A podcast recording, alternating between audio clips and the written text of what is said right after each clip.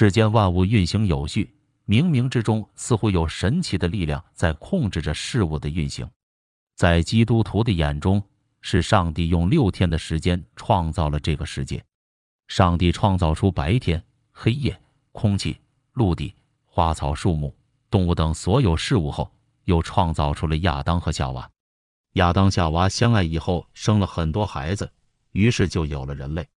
用现代科学的眼光来看，亚当夏娃的传说当然不可信。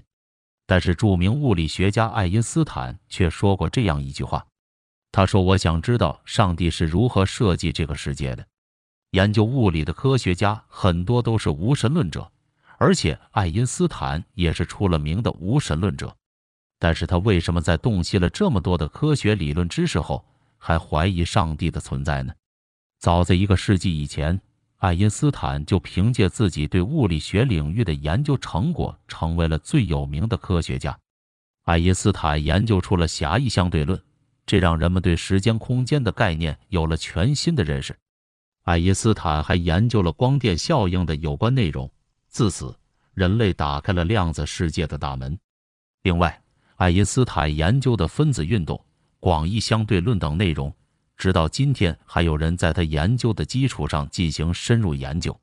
时至今日，很多人都能一眼就认出爱因斯坦的照片，可见爱因斯坦在人类科学进步史上有着非比寻常的地位。爱因斯坦也因为科研成果突出而被外界密切关注。在爱因斯坦五十岁左右的时候，曾经在一次专访中表示自己不是无神论者。他也不认为自己是泛神论者，他认为这些问题在思维的限制下变得狭隘。在爱因斯坦眼里，人类就像是一个小朋友在一个庞大的图书馆里，这里有各种语言文字。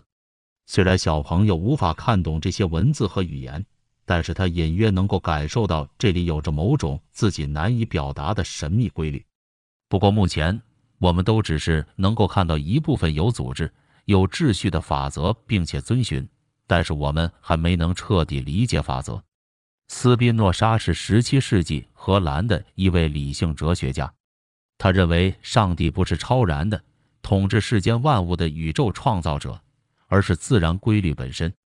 在他眼里，我们人类只是遵循自然规律存在的一员。爱因斯坦在这句话中很明确地指出，他所谓的上帝。并不是具有神话色彩的上帝，也不是一个灵魂或者一个个体。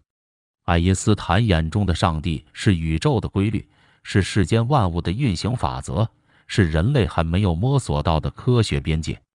而他的那句“我想知道上帝是如何设计这个世界的”，不是怀疑上帝创造了一切，或者说他想要找到上帝是谁，而是说他想要了解宇宙诞生、存在、运行的所有秘密。除了爱因斯坦，著名物理学家杨振宁先生也曾说过：“如果要问有没有一个造物者，那我想是有的，因为整个世界的结构不是偶然的。”杨振宁先生是我国科学院院士，也是诺贝尔物理学奖获得者。他研究的相变理论，通过解析延拓的方式，研究了聚配分函数的解析性质，解释了同一相互作用下为什么会有不同热力学相的问题。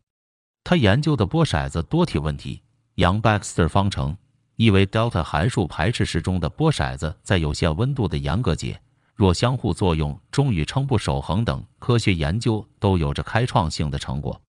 物理世界杂志在2004年邀请读者评选科学史上最伟大的公式，最终麦克斯韦方程组夺得桂冠。而杨振宁就曾经用妙不可言来形容该方程组。麦克斯韦方程组帮助人类认识了电磁现象，揭示了电磁相互作用的完美统一，并且被广泛应用到了技术领域。同为物理学界非常有名的大亨，爱因斯坦认为物质井然有序，杨振宁认为世界结构存在一定的必然性，两者对于宇宙的猜测有着高度的相似性。为什么说两位物理界巨头都怀疑世界上有上帝或者造物者存在呢？从地球遥望宇宙，我们整个太阳系都不过是一粒微不足道的尘埃。在浩瀚的宇宙之中，人类的力量更是微弱的可怕。但是，整个庞大的宇宙虽然由无数微尘组成，但是所有事物的运行规律都像是有着一套固定的法则。比如我们现在钻研和了解到的相对论、麦克斯韦方程组、牛顿力学等内容，都是宇宙暗含的法则之一。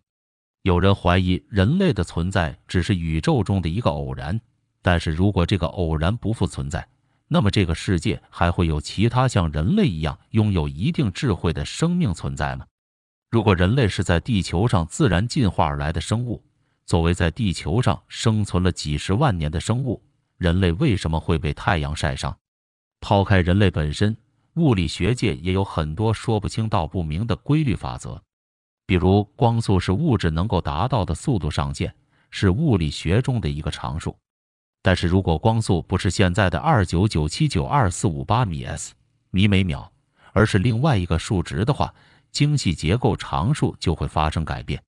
一旦精细结构常数发生变化，那么电磁相互作用强度乃至恒星聚变过程都会发生改变。如果宇宙中的法则被意外打破，或者失去平衡，或许所有的事物都会被吞噬或者消失。比如宇宙中的碳和氧都是恒星所释放的能量。如果光速改变，精细结构常数也会随之改变。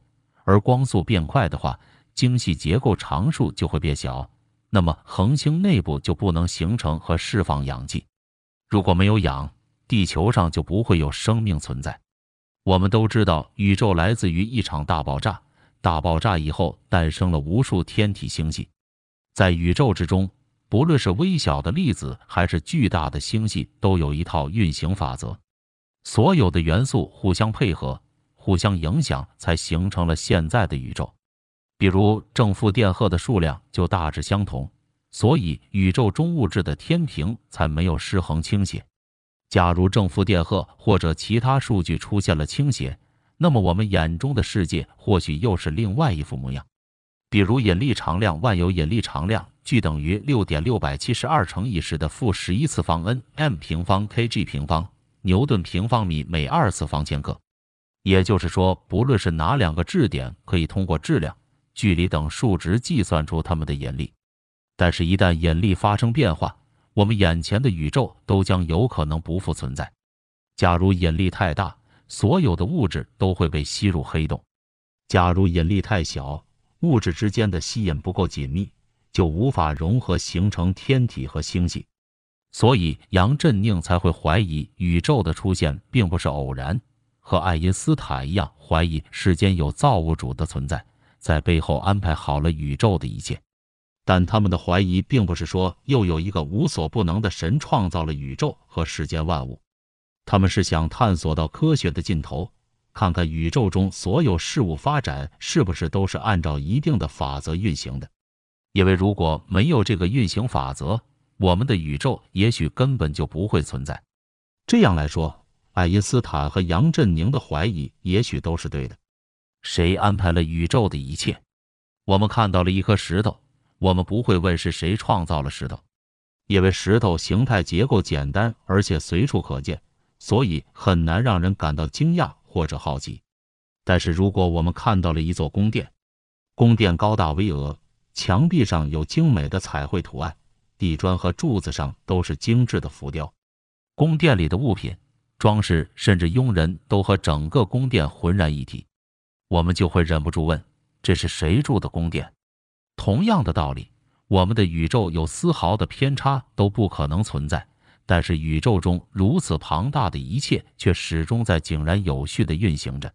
如果宫殿的房主就是宫殿的造物者，那么宇宙的缔造者又是谁呢？我们的科学所发掘出的数据，只是找到了宇宙运行的一部分规则。不论我们有没有发现它们，不论我们有没有用公式的方式去表述它，这些宇宙暗含的法则始终都存在。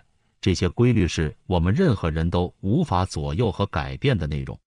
如果说庞大的宇宙就是一座放满了外语书籍的图书馆，我们人类就是目不识丁的孩童。